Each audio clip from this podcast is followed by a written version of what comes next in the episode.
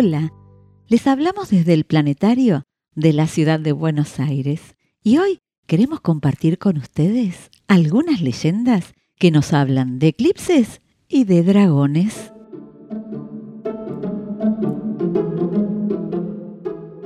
En las lejanas regiones de Indonesia hay enormes reptiles a los que llamamos dragones de Komodo. En las aguas templadas de los mares del hemisferio sur, a casi 2.000 metros de profundidad, habita el pez dragón negro. Hay coloridas flores a las que llamamos boca de dragón y árboles en África, en Asia y en la región amazónica con ese mismo nombre. También, aunque no lo puedan creer, hay un dragón en el cielo.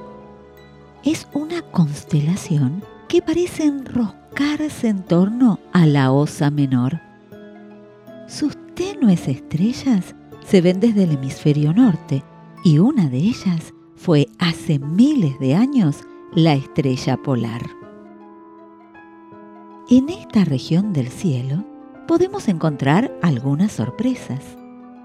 En la cola del dragón hay una galaxia espiral barrada, una de las más cercanas al grupo local.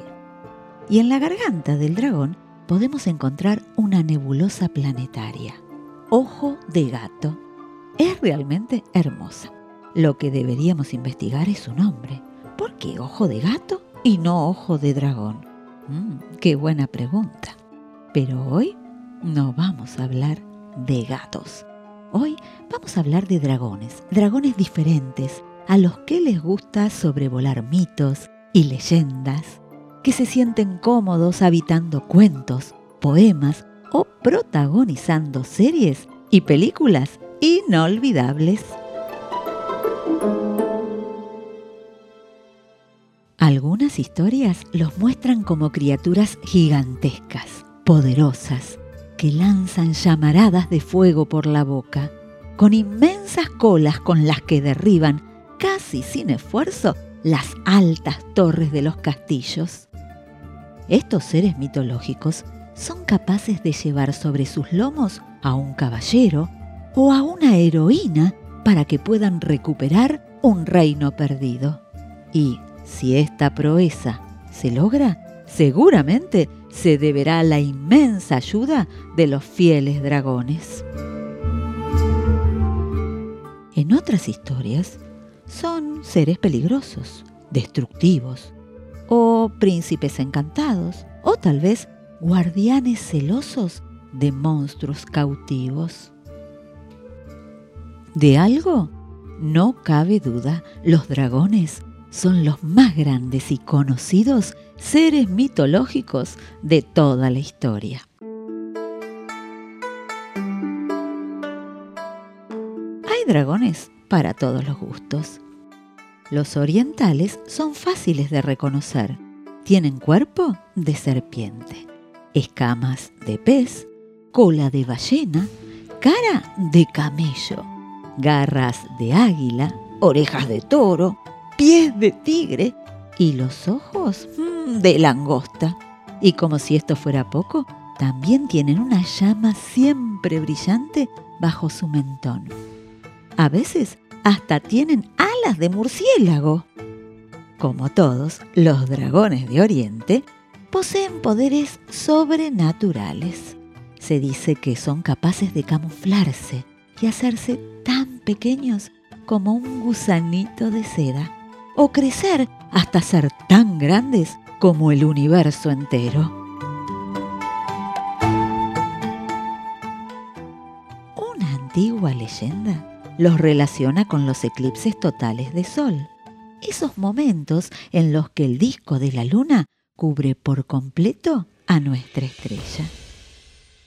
Cuentan que cuentan, dicen que dicen que un feroz dragón logra volar muy pero muy alto y desatando toda su furia en el cielo, con una de sus afiladas uñas desgarra al mismísimo sol, símbolo del emperador en la antigua China.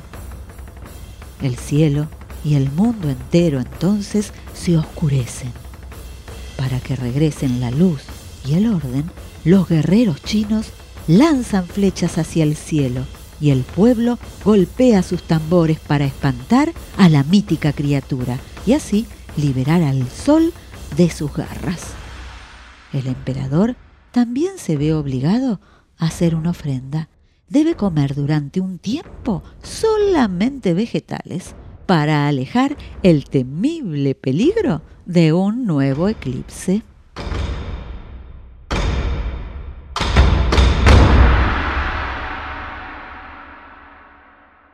Pero esta fantástica historia no es la única.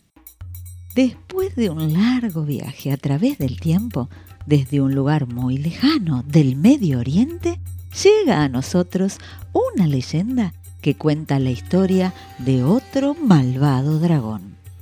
Hace miles de años, los dioses disfrutaban en algún lugar perdido de un gran festín en el que compartían una exquisita bebida, el elixir de la vida eterna.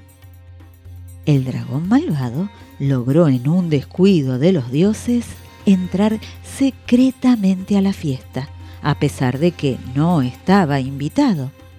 Probó entonces la mágica poción y así logró la vida eterna.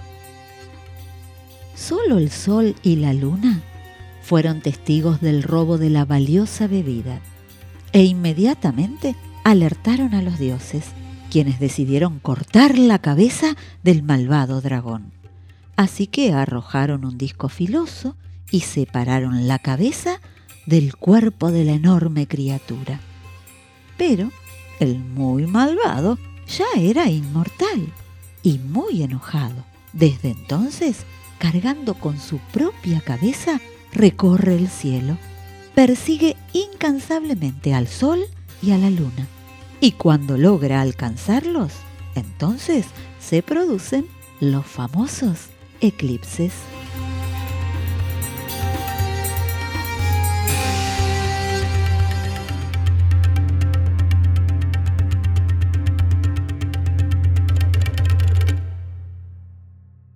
Para finalizar, los invitamos a ingresar a nuestra web institucional planetario.gov.ar y a seguirnos en nuestras redes sociales Planetario BA.